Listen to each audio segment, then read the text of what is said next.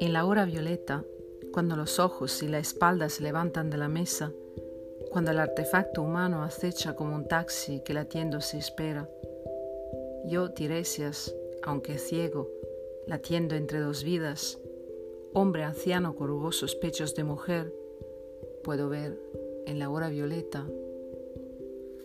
Thomas Elliot, La Tierra Baldía. Primavera de 1979. Un día, Natalia me dio algunas notas que había escrito sobre su tía, Patricia Miralpeix, y también algunas cartas de Katy y el diario de Judith Flechier, su madre. No es que Judith eh, hubiera escrito un diario, más bien se trataba de unos papeles dispersos en los que ella ponía una fecha. Al morir el padre de Natalia, Joan Miralpeix, su tía Patricia los encontró y se los dio a su sobrina. No eran gran cosa. Mi amiga Natalia me envió todos esos papelotes y al cabo de unos días me telefoneó. Mi tía me ha dado los papeles y me ha dicho que haga lo que quiera con ellos. He pensado que te podrían servir. Me gustaría que escribieses alguna cosa sobre mamá y Katy, del mismo modo que si lo hicieras sobre ti o sobre mí.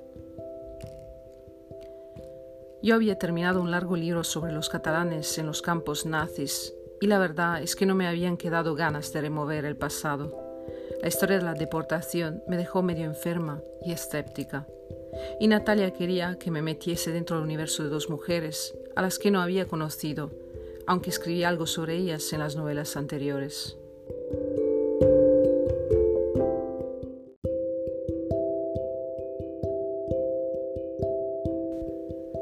Durante una semana tuve el montón de papeles sobre la mesa del despacho. Hacía poco que Ferran se había llevado sus carpetas y ahora disponía de más espacio. No me atrevía a abrir el paquete. No me atraía la idea de escribir sobre dos mujeres de la burguesía que no tuvieron conciencia de su condición. Finalmente la llamé.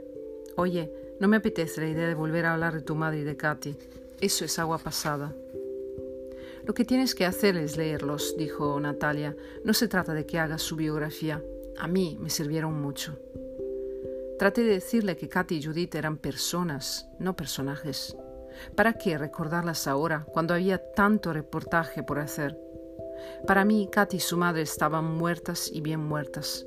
Intenté decirle que hacía días que casi no me atrevía a bajar a la calle y pasar por los cuchitriles en donde habían metido las porteras del ensanche sin luz, sin aire, que no soportaba ver la piel gris y los ojos apagados de mi portera, una mujer que apenas salía a la calle, que vivía como un topo, oliendo gas todo el santo día, y de la que yo huía en cuanto empezaba a explicarme que en su pueblo de Castilla solo comían carne dos veces al año, por las fiestas y el día que ponían fin a la cosecha del trigo. Le quería recordar que nos habíamos prometido hacer un libro sobre las locas que se pudren en el manicomio de San Boy. Recordarle que teníamos pendiente un reportaje sobre la muerte de María Felicitat, la niña a quien su madre había matado a martillazos en un piso de 25 metros cuadrados.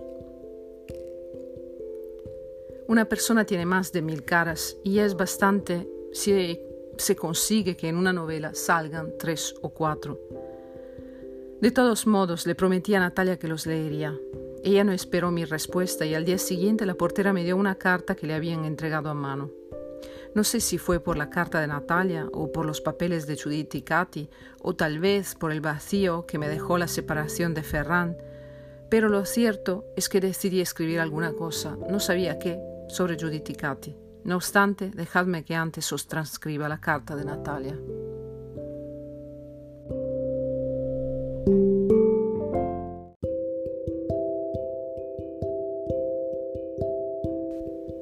Hace cinco años que regresé a Barcelona y todavía siento el cansancio del primer día, cuando fui a parar al piso de tía Patricia y me di cuenta de que el jardín del limonero ya no existía. Mientras paseaba por el patio, por las claraboyas ribeteadas de alquitrán, intenté reconstruir el jardín de mi infancia. Quería recordar el olor de las hojas del limonero. Quería que volviese a mí el chapoteo del agua que vertían los amorcillos, el ruido de las pisadas sobre el pollo. Creo que no somos capaces de valorar la realidad hasta que ésta no se convierte en recuerdo, como si así quisiéramos volver a vivir. Por eso creo que la literatura todavía tiene un sentido. La literatura no es historia.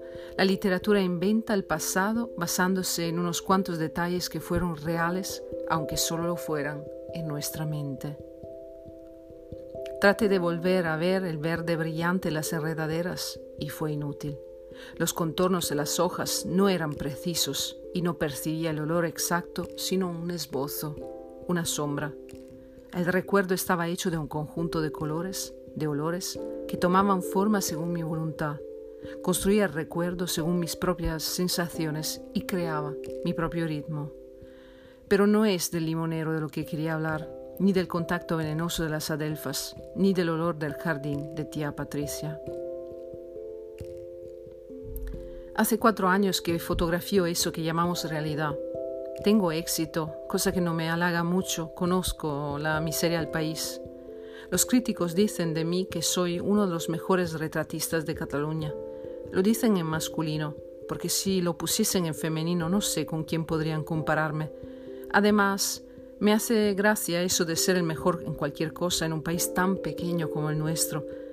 Durante un periodo me, me lo creí en cuanto sobresales un poco o hablan de ti, no es que conozcan tu obra, no, pero te regalan el oído y enseguida crees que ya eres un pequeño genio, pequeño a la medida del país.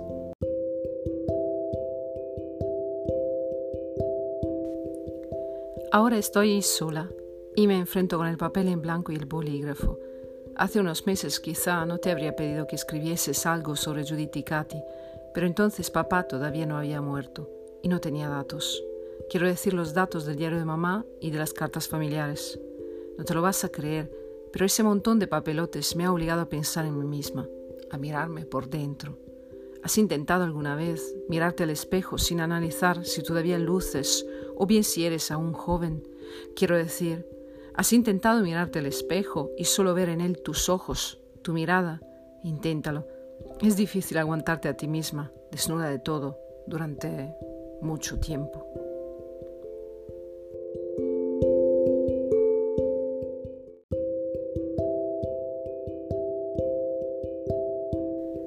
Los papeles me han hecho comprender que mi madre de la posguerra no tenía nada que ver con la Judith de los años anteriores. Creo que mi madre después de la guerra no vivía de una manera paralela al tiempo y al espacio que biológicamente le correspondían. Todo esto me ha hecho pensar que vamos haciendo a los demás según la relación que con ellos mantenemos. Después de releer varias veces los papeles, llegué a confundirlas a las dos como si fuesen una sola persona, o tú y yo, y también Agnés, de la que no lo niego, estoy celosa, todas las mujeres del mundo que se habían perdido o estrellado. Me parecía que era necesario salvar con las palabras todo lo que la historia, la historia grande, con H mayúscula, es decir, la de los hombres, había hecho impreciso, había condenado o idealizado. Hablando de ello, ¿no es el arte un obstinado intento de del ser humano para reconquistarse en libertad? ¿No crees que las mujeres también podemos ser libres dentro del arte, o sea, dentro del sueño? Imagino tu sonrisa irónica. Debes de estar pensando, Natalia desbarra porque nunca ha tenido que limpiarle el culo a un crío. Bueno, lo dejo correr. Sabes, me parece que tú y yo hemos llegado tarde. Dirás que yo he vivido más que tú porque he viajado, porque acepto cualquier tipo de soledad y porque sé que mi amor por Jordi es relativo. De todas maneras, a veces me parece que es la intensidad lo que marca el termómetro de la vida, no la dispersión. Y yo me he disgregado, me he dispersado en mis amantes, Emilio, Sergio, Jimmy, me he dispersado en centenares de partículas, de fragmentos, de piezas desprendidas de mí misma, me he dispersado para no encontrarme.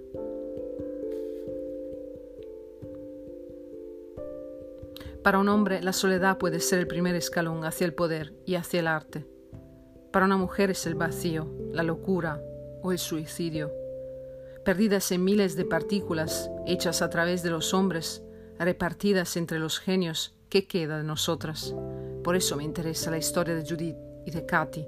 Ellas, durante un tiempo muy breve, creyeron que podían engañar al destino de su sexo. ¿No es toda una esperanza?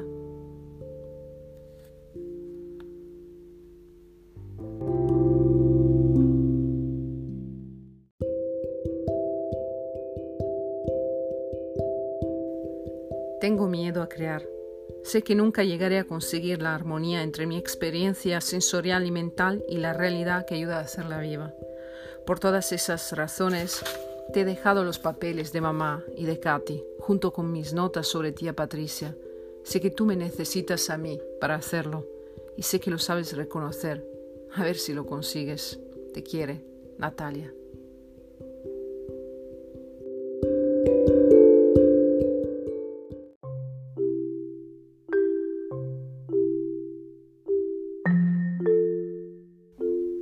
Has escuchado la entrega número 16 de lunes viene con lectura.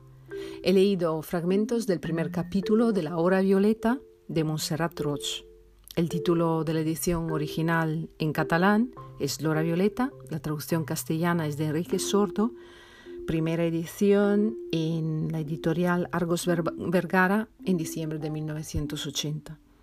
Yo estoy aquí con la cuarta edición de abril de 1981. También tengo la edición en catalán y es de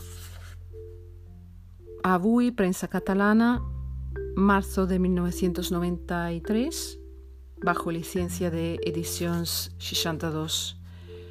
Eh, al final de esta pequeña presentación eh, leeré un fragmento en catalán y lo haré por último, así que todos los que no quieran escucharlo, no puedan o no entiendan catalán y no le haga ilusión escuchar algo que no entienden, pueden, pueden saltar el último trocito. La novela tuvo una reedición en Castalia en el año 2000, cuando se cumplieron 20 años de su aparición, como reparación de un descuido editorial, pues hacía años que era imposible encontrarla en librerías y como consagración definitiva de Montserrat Roch al incluirla en la, en la colección Biblioteca de Escritores de la editorial Castalia, en donde de forma crítica se reunió una serie de obras escritas por mujeres que forman parte de nuestro más importante patrimonio cultural. Han pasado 20 años de la reedición de Castalia, estamos a 2020, y la novela ha vuelto a ser, difícil, a ser difícil de encontrar pero todavía hay copias disponibles en librerías de segunda mano.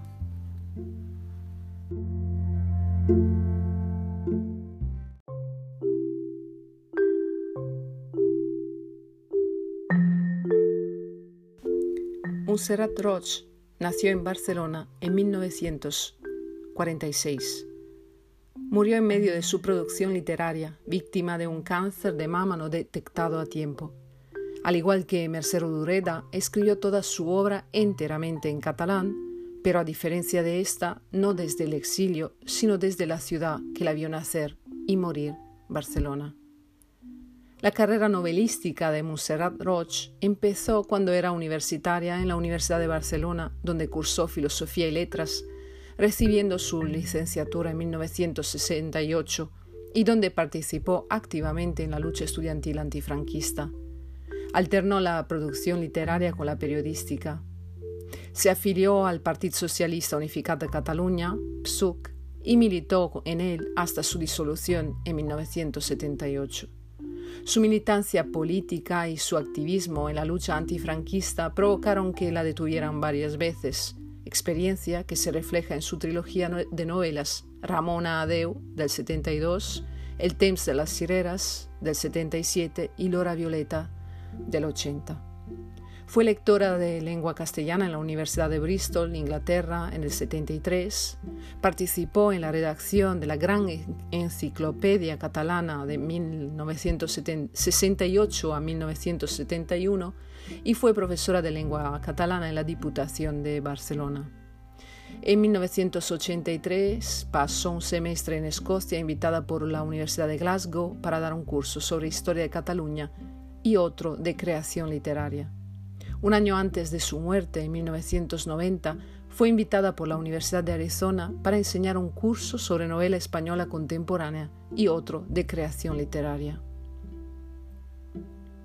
Con su primer libro, Molta roba y poc del 71, ganó el premio literario Premio Novela Víctor Catalá ese mismo año. Murió en Barcelona en noviembre de 1991. En la hora violeta, que es tanto la hora del ocaso como la del alba, tres mujeres, que tal vez son la misma, se enfrentan al fracaso ante el sexo opuesto, el hombre padre, el hombre cerebro, el hombre como producto del ideal romántico. Y las tres descubren, por caminos diferentes, que solo pueden mirar al mundo siendo cada una ella misma. Retrato de una generación que no acaba de encontrar su lugar, obstinada en presentar factura, olvidando que solamente asumiendo el pasado se puede afrontar el futuro. La hora violeta es a la vez novela de confesión, novela psicológica y política, relato dentro del relato, narración, en fin, llena de emoción y vida.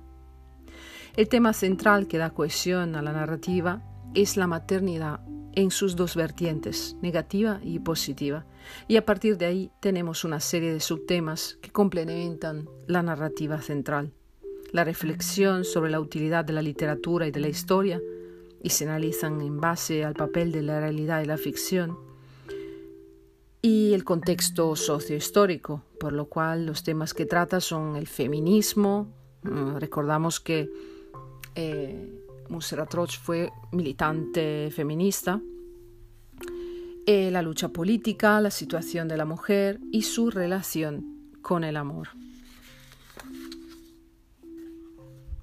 Y hoy es el 27 de abril de 2020, día 48 del confinamiento italiano por coronavirus, lunes.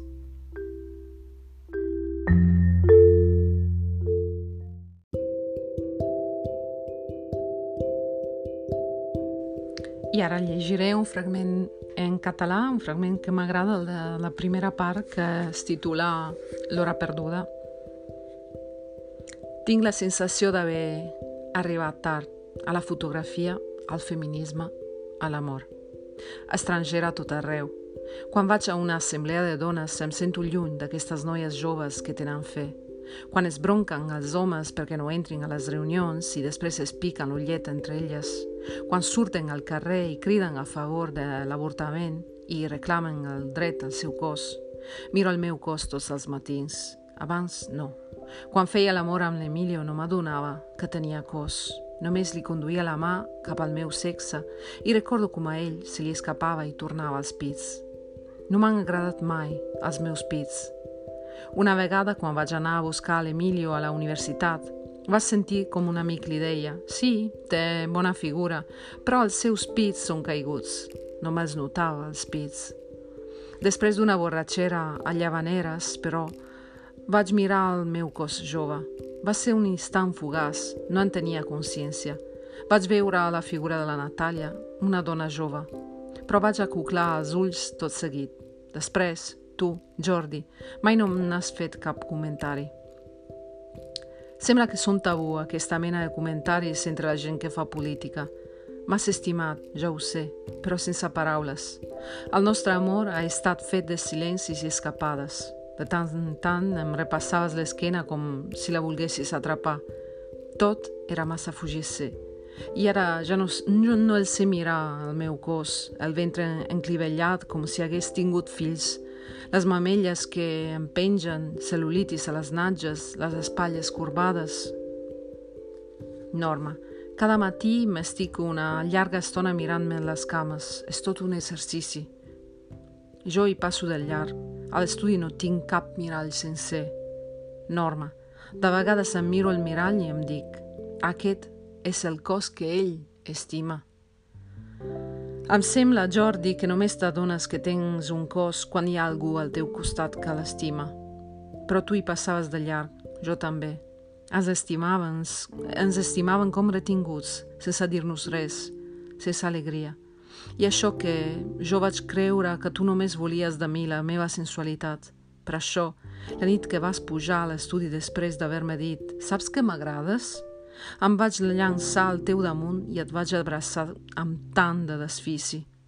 Tenia molta por, Jordi, por de perdre't. I ja ho veus, penso el que s'acostuma a pensar quan alguna cosa s'acaba, que sempre n'hi haurà una altra que en recollirà els fruits. Es fa llarg esperar quan un amor s'acaba. Gràcies. Això ha sigut l'hora violeta de Montserrat Roig. I avui és dilluns, 27 d'abril de 2020, les 7 de la tarda.